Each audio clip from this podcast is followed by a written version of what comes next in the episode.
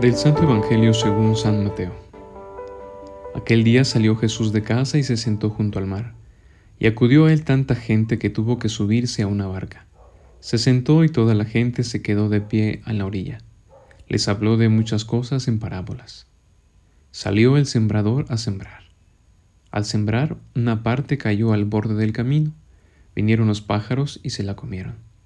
Otra parte cayó en terreno pedregoso, donde apenas tenía tierra y como la tierra no era profunda, brotó enseguida, pero en cuanto salió el sol, se abrazó y por falta de raíz se secó. Otros cayeron en abrojos, que crecieron y la ahogaron. Otra cayó en tierra buena y dio fruto, una ciento, otra sesenta y otra treinta. El que tenga oídos, que oiga. Se le acercaron los discípulos y le preguntaron, ¿por qué les hablas en parábolas? Él les contestó, a ustedes se les ha dado a conocer los secretos del reino de los cielos, pero a ellos no. Porque al que tiene se le dará y tendrá de sobra, y al que no tiene se le quitará hasta lo que tiene.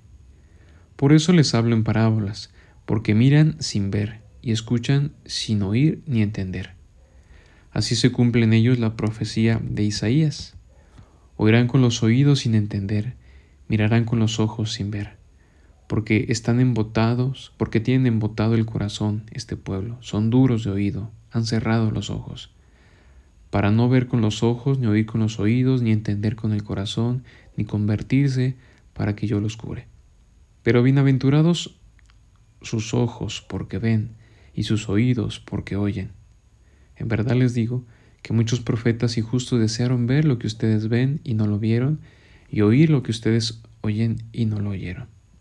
Ustedes, pues, oigan lo que significa la parábola del sembrador. Si uno escucha la parábola del reino sin entenderla, viene el maligno y roba lo sembrado en su corazón. Esto significa lo sembrado al borde del camino.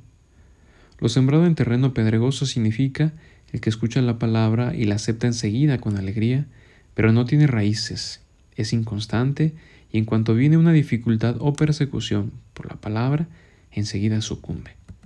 Lo sembrado entre abrojos significa el que escucha la palabra, pero los afanes de la vida y la seducción de las riquezas ahogan la palabra y se queda estéril. Lo sembrado en tierra buena significa el que escucha la palabra y la entiende.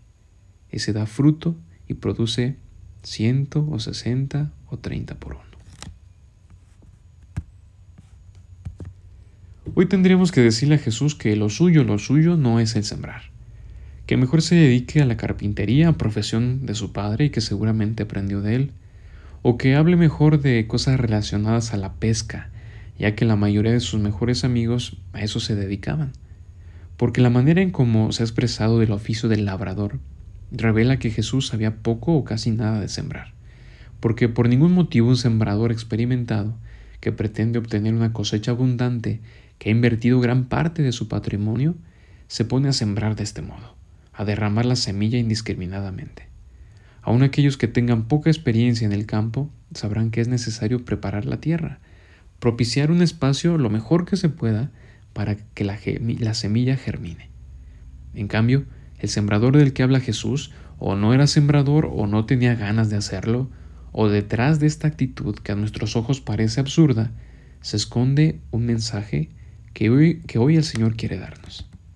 Y creo que es precisamente esto lo que hay detrás.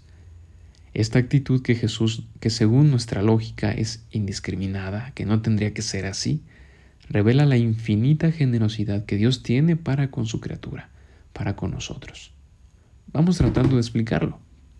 Como cristianos somos muy dados para juzgar quién sí o quién no es merecedor de la salvación divina, de quién sí podría gozar en el cielo y quiénes sufrirán en el infierno o más en lo cortito, más en lo nuestro, quiénes son buenos y quiénes no, quiénes tienen derecho de entrar a la iglesia y quién no. Nuestros ojos, nuestro corazón, que se deja dominar por la soberbia, considera a unos más dignos que otros, más merecedores de una salvación que otros. Pero para Dios no, todos son iguales, todos tienen derecho de ser amados. Y esta hermosa verdad es lo que se esconde detrás de este gesto del sembrador que con un corazón generoso esparce las semillas sin detenerse a juzgar en el terreno. No se detiene a ver si está preparado o no, si tiene piedras o no, si tiene maleza o no, porque Dios no puede reprimirse, no puede medirse en derramar su amor.